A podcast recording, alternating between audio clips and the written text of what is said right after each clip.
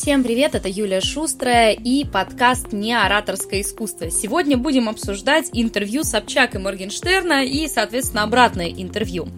Я не фанат ни первого, ни второго, но в плане речевых стратегий и там, и там явно есть чему поучиться, тем более, что оба интервью, судя по всему, были неплохо подготовлены, и там действительно есть вот такие вот речевые стратегии.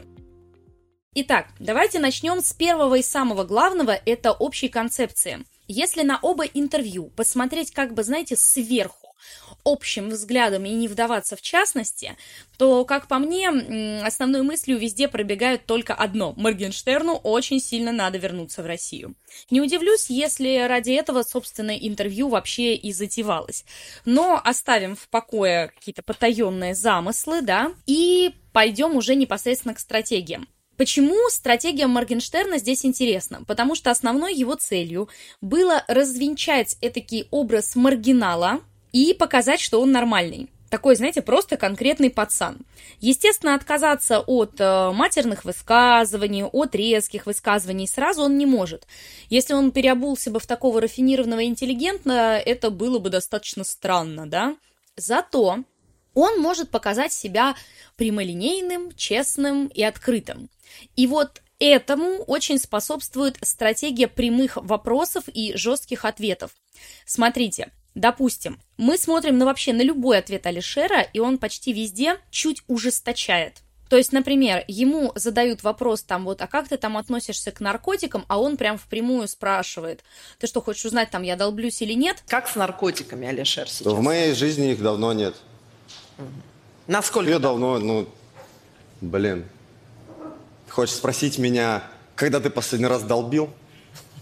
Так? Вот такой, да, был эпизод в интервью. Э, теперь смотрите, идем дальше. Он очень много говорит о своих эмоциях, и все его ответы очень однозначные. Да, мне стыдно, да, я волнуюсь, да, мне обидно, да, вот такое было, он много с чем соглашается.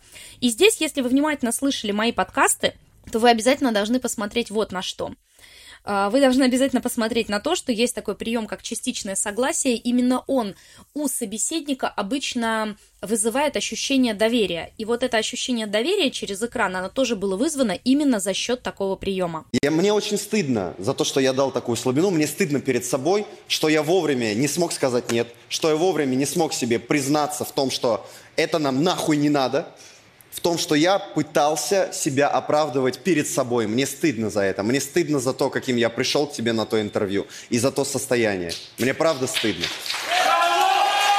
Это был не я. Особенно сильно это видно на фоне Собчак, которая впрямую не отвечает вообще практически ни на один вопрос. Ну, самый такой расхожий кусок это вот этот. Путин или Зеленский? А, а есть какие-то еще варианты? Чья политика тебе ближе? Ну, давай так. Мне не близко. А, плывет, то, плывет, что, плывет, да. смотрите. Мне плывет, не близко а? то, что сейчас.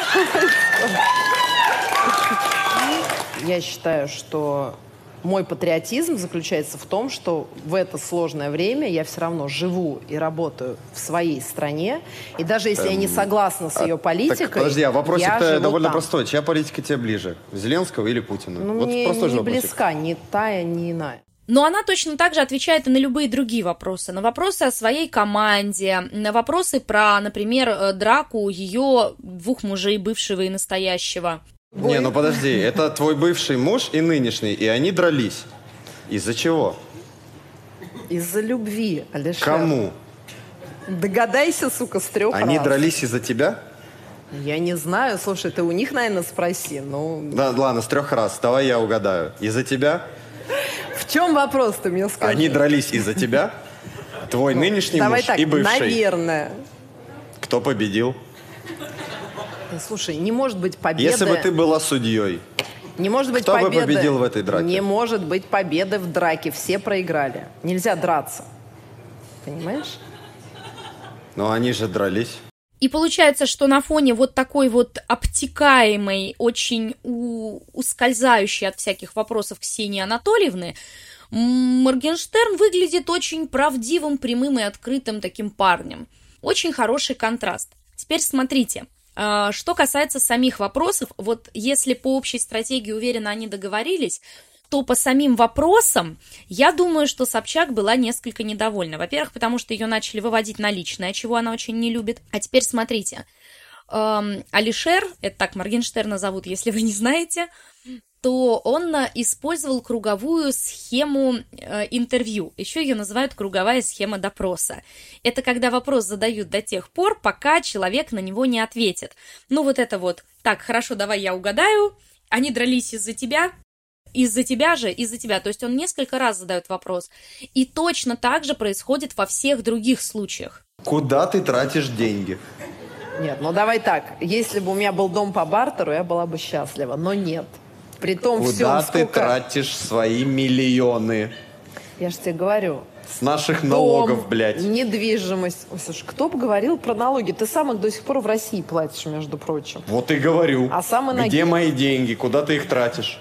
Неужели ты, человек очень опытный в политике и вообще вот э, во всех этих государственных темах, не понимала на тот момент, что мне грозит, если ты оставишь это в интервью? Честно скажи, ты понимала, чем это Давай мне так. грозит? Я считаю, что это чисто доебались до тебя. Я или шаман? Смотря для чего. Как артист. Да вообще даже нет вопросов. Ты, конечно. Причем вопросы всегда имеют а, конкретные ответы. То есть ей либо в эту сторону, либо в эту сторону. То есть ты понимала, чем мне это грозит? Можно ответить только да или нет. Ты за шамана или за меня. Можно только шамана или его выбрать. Ну и так далее. То есть, соответственно, э, мы здесь видим еще и прием вилы. Это вопрос с заранее выбранной для вас э, задающим вопрос альтернативой. Хорошая схема, в интервью очень рабочая.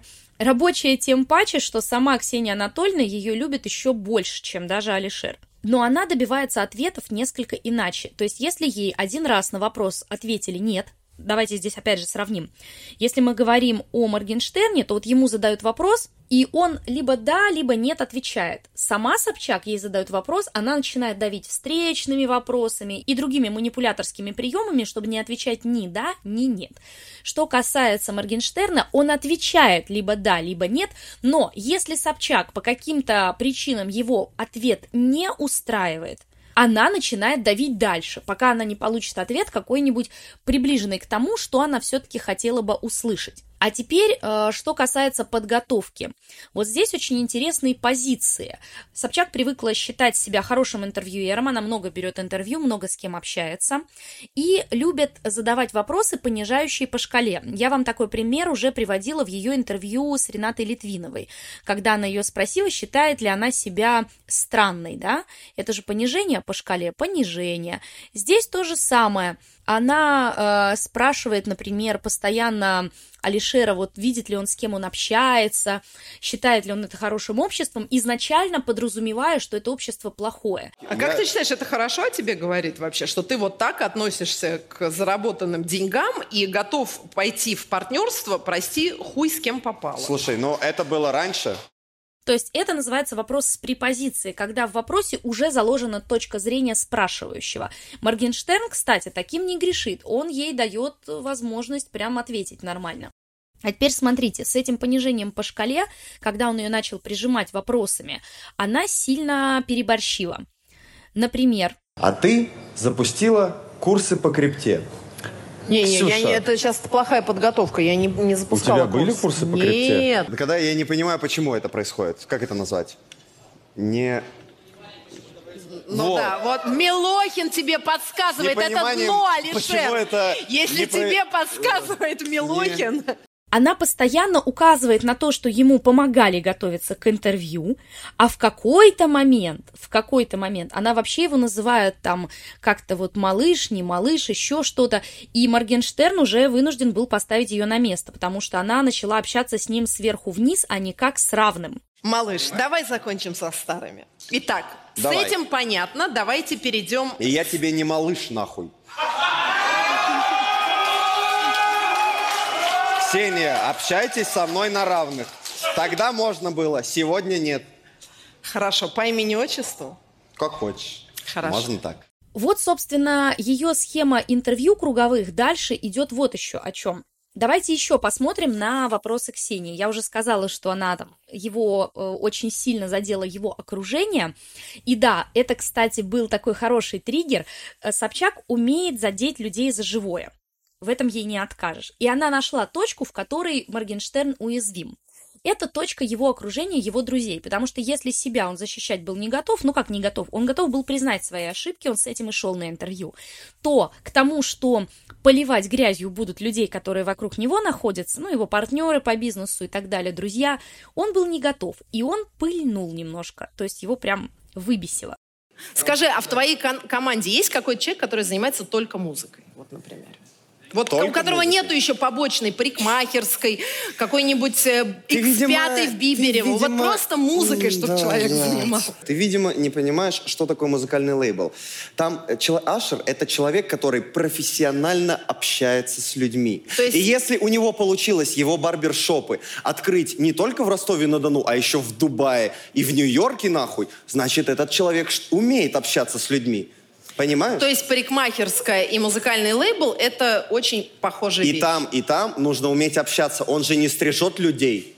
Он Но... же не стрижет людей, Я он поняла. занимается развитием бизнеса. Фор... Извиняюсь за эмоции, Или... просто когда на моих пацанов пиздят необоснованно, блядь. Здесь, кстати, есть очень хороший контрприем, он периодически признает, что да, вот дурак был, да, вот раньше за этим не следил, да, вот на этом нет, э, не получилось. Скорее всего, эту стратегию тоже он продумал заранее, но он не учел того, что его могут поймать на слове. Вот Ксения Анатольевна его именно и поймала на слове. Там даже есть момент, где его кусок из того же интервью вставлен сразу, говорит, ты вот полчаса назад говорил, что ты теперь все держишь под контролем.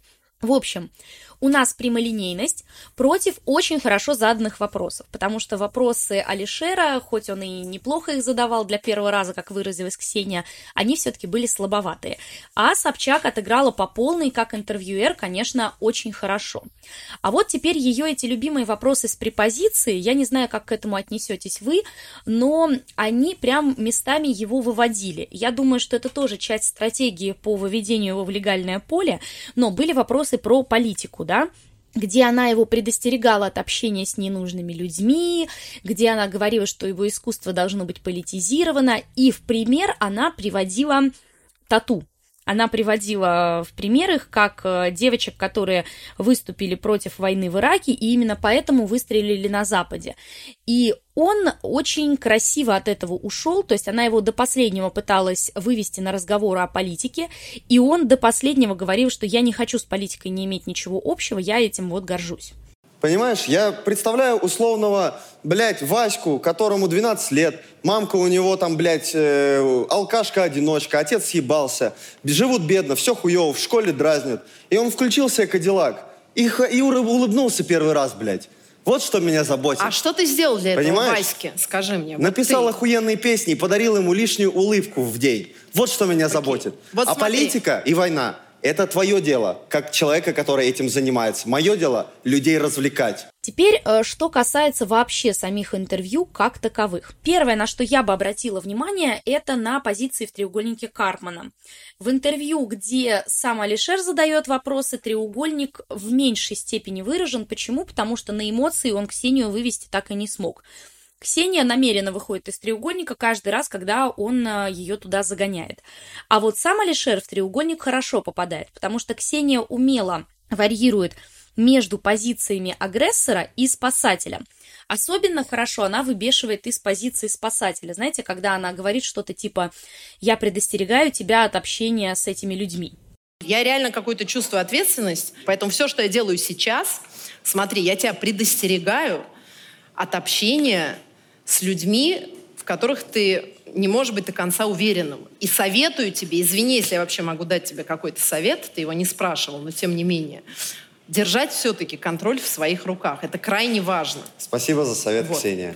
Потом, когда она говорит, ты понимаешь, что у тебя нет политического контекста. Здесь про то, что настоящий музыкант не может не реагировать на какой-то большой контекст. Это кто так сказал? Ну, не знаю, так жизнь сказала. Ты можешь быть большим музыкантом только тогда, когда тебя заботит по-настоящему что-то глобальное. Не когда кто с кем поебался, кому в рот дал, а когда тебя заботит, ну, не знаю, война, или это может быть экология, или это может быть какая-нибудь другая масштабная тема, которая волнует лично тебя. Это не про политическое меня заявление. Заботит, меня заботит и волнует. Меня заботят люди. А теперь смотрите, она не просто говорит, что ты понимаешь, ей недостаточно на этот вопрос ответить «да, понимаю, что у меня нет политического контекста». Она как бы подразумевает, что политического контекста нет и без него нельзя. То есть она его все-таки заставляет бегать по этому треугольнику, стратегия речевой самообороны здесь работает хуже. Что могу сказать по самим интервью? Честно, мне было скучновато. То есть я их посмотрела для того, чтобы записать этот подкаст, потому что их многие обсуждают. Это громкая история. Но сказать, что я прям смотрела их с большим интересом, я не могу. Есть 2-3 эпизода, которые действительно цепляют, но по большому счету стратегии такие же, как и в остальном. И если уж говорить о самих интервью, то наблюдать диалог э, Собчак с той же Литвиновой было куда занимательнее, чем в данном случае. Не знаю, как к этим персонам опять же относитесь вы, но мне именно для профессионального интереса посмотреть это было нужно. Треугольник отработан, вопросы по различным вариациям манипуляций тоже отработаны. Зона безопасности, кстати, у Моргенштерна проработана не была. Вот мне кажется, это то, чего ему не хватило. Единственное, что он в плане зоны безопасности сделал, это вот это высказывание, что я клоун, и я этим горжусь. Я нахуй профессиональный клоун. И я этим горжусь. Смотри, дело же... И я буду делать свое дело. А, кто не знает, что такое зона безопасности, это темы, на которые ты можешь сруливать, когда тебя загоняют в угол. Мы такие вещи изучаем на практикуме по речевым манипуляциям и самообороне с моими учениками. И там зона безопасности, она конструируется раз и навсегда. Ну, то есть она конструируется, грубо говоря, исходя из твоих текущих реалий. Для мам, допустим, зона э, для мам, например, зона безопасности всегда может являться разговор о ее ребенке. И это нормально, это хорошо работает в стратегиях. Для Собчак, например, ее закрытость является зоной безопасности. И что касается Моргенштерна, как по мне, на ее фоне он казался куда более уязвимым, потому что она его ковырнула. С другой стороны, если бы она его не ковырнула, это была бы не Собчак. Чего еще не хватило в ответах? А, умение задавать встречные вопросы. То есть, э, если Собчак встречные вопросы задает хорошо, то Моргину э, ответить на вопрос ее, там, например, про те же тату и про его же общество было бы хорошо вопросом. Хорошо, а с кем бы ты посоветовала мне общаться? Она же встает в позицию спасателя, соответственно, мы у спасателя спрашиваем совета. И дальше ее можно, например, долбить теми же ответами. Ты мне советуешь э, тусоваться, я правильно понимаю, как Оксимарону с э, там, Парфеновым и Земфирой, да? Ты считаешь, что действительно это прям очень хорошее общество и так далее. То есть так мы переворачиваем конструкцию, и мы это можем наблюдать в интервью как раз Литвиновой и Собчак. Там Литвинова очень быстро поставила ее на место и заставила отвечать на свои вопросы. Но мне кажется, что через несколько интервью Моргенштерн тоже уже сможет это сделать. Самое главное – правильно проработать концепцию, тогда ответы на провокационные вопросы перестанут быть проблемой. Изучайте конфликтологию вместе со мной, переходите в мои профили, спрашивайте бесплатную памятку по конфликтологии, ну или если действительно решили учиться этому, записывайтесь на практикум по речевым манипуляциям и самообороне. А это была Юлия Шустрая и мой подкаст «Не ораторское искусство». Увидимся в следующем выпуске.